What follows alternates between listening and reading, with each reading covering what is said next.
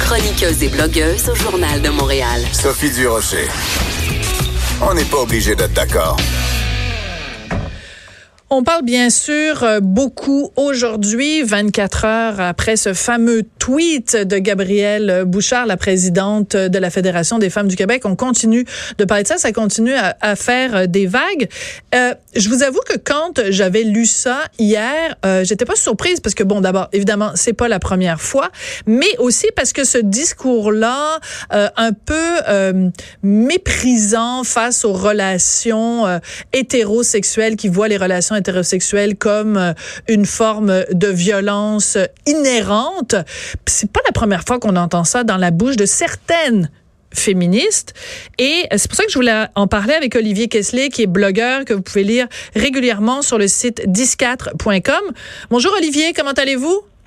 Bonjour Sophie. Oui, ça va très très bien.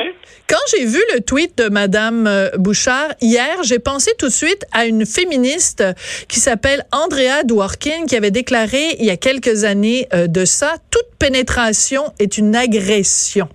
Et j'ai vu par la suite que vous-même sur Twitter, vous aviez fait le même lien avec Andrea Dworkin. C'est pas la première fois que des féministes euh, associent, même ne serait-ce qu'une relation hétérosexuelle, même si elle n'est pas violente, eux, elles considèrent que c'est déjà juste ça, c'est une agression.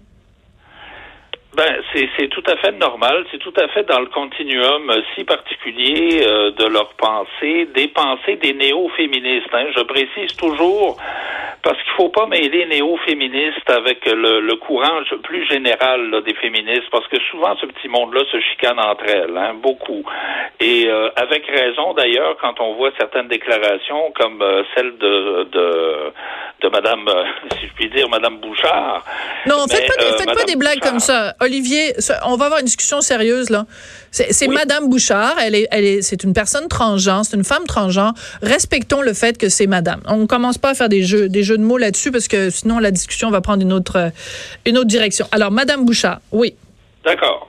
Alors, écoutez, pour ce qui est de, des propos de Madame Bouchard sur euh, l'hétérosexualité, moi, ça ne m'a pas surpris qu'elle le pense, voyez-vous. Mhm mais j'ai été surpris qu'elle ose le dire et d'aller aussi loin que de, de, de, de prôner l'abolition, l'interdiction des rapports hétérosexuels. Euh, moi, j'ai trouvé ça très, très fort. Mais euh, cette, cette perception très négative de l'hétérosexualité comme une construction sociale oppressante du patriarcat là, euh, misogyne, elle, elle n'est pas, elle est très très répandue dans nos universités, par exemple. Oui. Euh, vous citez Andrea Dworkin. Moi, j'ai dans le livre de d'Yvon Dallaire, Homme est toujours fier de l'être ils vont répertorier un certain nombre de, de citations. J'en ai sous les yeux. Oui, allez-y. On va s'amuser. alors, écoutez-moi, écoutez ça. Alors, Marilyn French a déclaré tous les hommes sont des violeurs et rien d'autre. C'est sympathique? Hein, c'est sympathique, ça. Andrea Dworkin, euh, pas mieux, la relation hétérosexuelle est l'expression la plus pure, la plus formalisée du mépris pour le corps de la femme. Suzanne Griffin, elle, il va pas de main morte. Alors, si le violeur professionnel doit être distingué du mâle hétérosexuel dominant moyen, cette différence ne peut être qu'essentiellement quantitative. Ah, OK. Donc, c'est juste une question de, de degré. Tu sais, ils sont, ils sont pas nombreux, mais ils sont, mais, mais c'est ça. OK, parfait. Continuez, mais j'adore ça. Ben, écoutez, T. Grace Atkinson, c'est celle qui a déjà dit euh, le féminisme et la théorie, le lesbianisme et la pratique. Elle, elle a dit les rapports hétérosexuels sont anti-féministes. Rien de moins. Attendez, attendez. Euh, les rapports, les rapports hétérosexuels sont anti-féministes? Oui. Oui, oui. Elle va aussi loin que ça. Bon. Alors, on peut, on, est-ce qu'on peut après ça s'étonner des propos de Mme Bouchard? Mais attendez, c'est pas tout. Quand une femme orgasme dans les bras d'un homme, elle collabore avec le système patriarcal. elle érotise sa propre oppression. Ça, c'est Stella Jeffries, qui est une professeure universitaire. On a l'impression que c'est un sketch. Ai deux autres. Ah oui, allez-y. Ah non, mais j'adore ça. C'est des perles absolument fabuleuses. Oui. Écoutez, oui. Puis c'est pas juste que c'est on, on, rit, on rit un peu jaune, mais ça nous permet un peu de situer. Oui. Euh, un peu la genèse, la genèse des propos de Madame Bouchard. En fait, ça part pas de nulle part parce que les gens ont lu son tweet en disant mon Dieu, c'est complètement absurde de dire une chose pareille. Mais elle a pas sorti ça de son chapeau. Ça participe d'une certaine pensée néo-féministe.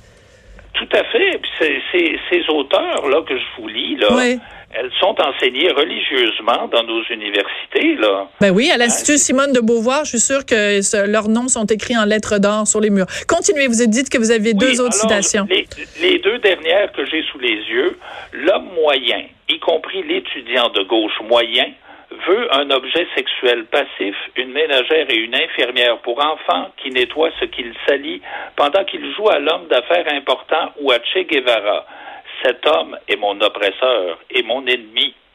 Ça, c'est Maria Shelley. Et le dernier? Martha Shelley, à ne pas confondre avec Maria Shelley, euh, poétesse.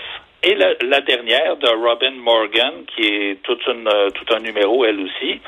J'affirme qu'il y a viol chaque fois que la relation sexuelle n'a pas été entreprise par la femme à partir de son désir et dans un contexte de sincère affection.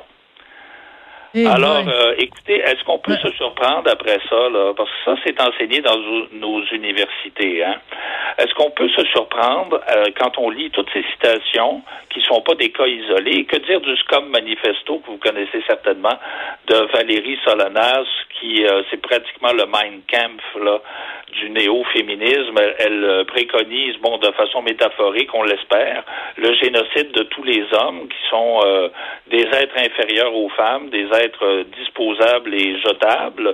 Alors, est-ce qu'on peut s'étonner que Mme Bouchard euh, pense ça? On peut s'étonner qu'elle le dise. C'est-à-dire qu'en fait, ce qui est, le pense? Oui, ce qui est particulier, c'est que Gabrielle Bouchard a fait ce tweet-là hier et après, elle a dit, mais c'était sarcastique, euh, c'était maladroit. C'est pas, mes mots ont dépassé ma pensée. Mais quand on regarde comme il faut, euh, c'était peut-être sarcastique, c'est une excuse peut-être qu'elle utilise, mais dans d'autres contextes, les mots exactement qu'elle a utilisés sont parole d'évangile pour un certain courant féministe. Donc, je suis pas sûre qu'elle était si sarcastique que ça. Surtout, je sais pas si vous m'avez entendu en début d'émission, Olivier, mais euh, dans le programme, parce que la Fédération des femmes du Québec organise un forum, donc euh, 27 euh, et 28 mars, et écoute, ce ne sont que des mots, c'est l'oppression, puis la suprématie blanche, euh, et euh, il va y avoir des gardiennes du senti pour s'assurer qu'il n'y a pas d'oppression et de discrimination et tout ça. Donc, c'est un, un féminisme qui est constamment en position victimaire et qui est constamment en train de voir la, la, la relation hétérosexuelle comme étant quelque chose d'oppressif. Et euh, ça doit pas être léger, léger, les réunions, euh, les réunions à cet organisme-là.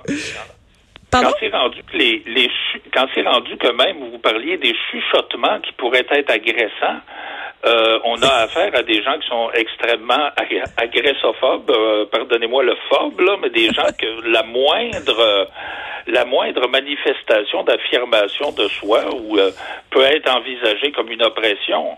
Alors, non, mais vous, vous dites ça, Olivier. ouais. Vous, vous dites ça, Olivier, parce que d'abord, vous êtes un homme. En plus, vous êtes, ben, je sais pas, je veux pas présumer, mais j'imagine vous êtes hétéro. En plus, vous êtes blanc. Et en plus, je pense que vous avez dans la cinquantaine. Alors, moi, je pense que... Ça va faire, là. 61 ans, c'est encore pire. Je suis encore plus perverti, là. Je suis, vraiment l'ennemi public numéro un. Ouais, je pense que. Comme Marie, puis comme à peu près tout le monde, là, qui sont euh, hétéros ou cisgenres. Alors, euh, c'est certain que nous, on est, euh, on est les parias, on est la minorité dont on peut, sur le, dos de laquelle on peut casser du sucre. Mais vous n'êtes pas une minorité quand même. Vous n'êtes pas une minorité quand même. Vous êtes quand même 50% de la population. Vous n'êtes pas une minorité. Non, non, c'est sûr, c'est sûr. vous êtes un groupe, un groupe sur qui on peut taper. On présente quand même les femmes comme une minorité. Hein, au oui. de la Commission des droits et libertés, les, les femmes sont considérées comme une minorité. Et c'est pour ça qu'elles ont droit à certains avantages, comme les bourses d'études, par exemple. Oui, on en reparlera, on en reparlera une autre fois. Olivier, merci beaucoup. Olivier Casselet, donc, qui est blogueur, toujours des réflexions euh, intéressantes sur euh, le féminisme. Et ben, c'est comme ça que se termine. On n'est pas obligé d'être d'accord. Alors, je vous remercie beaucoup. Et puis, ben, on se retrouve demain à midi. Merci. Au revoir.